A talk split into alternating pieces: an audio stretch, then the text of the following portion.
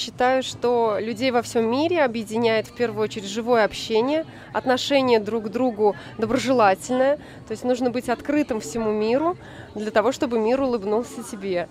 Скажите, вот сейчас 21 век, а все еще идут войны и конфликты.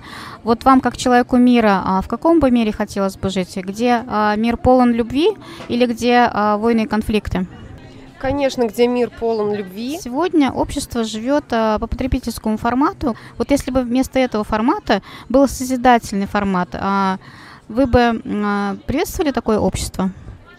Общество должно в первую очередь, я еще раз повторюсь, уважать друг друга, слышать друг друга, э, учитывать э, определенные нормы и правила поведения в, той, в том или иной ситуации. И в первую очередь всегда общество должно обращаться друг к другу так, как они бы хотели получить обратную связь к себе. А поддерживаете ли вы а, инициативу международного волонтерского движения «АЛЛАТРА», которая как раз поднимает темы человечности, а, возрождения духовно-нравственных ценностей, а, переход к созидательному формату? Ну, я думаю, что вы делаете все правильно, и ценности, которые вы выстраиваете, они нужны современному обществу.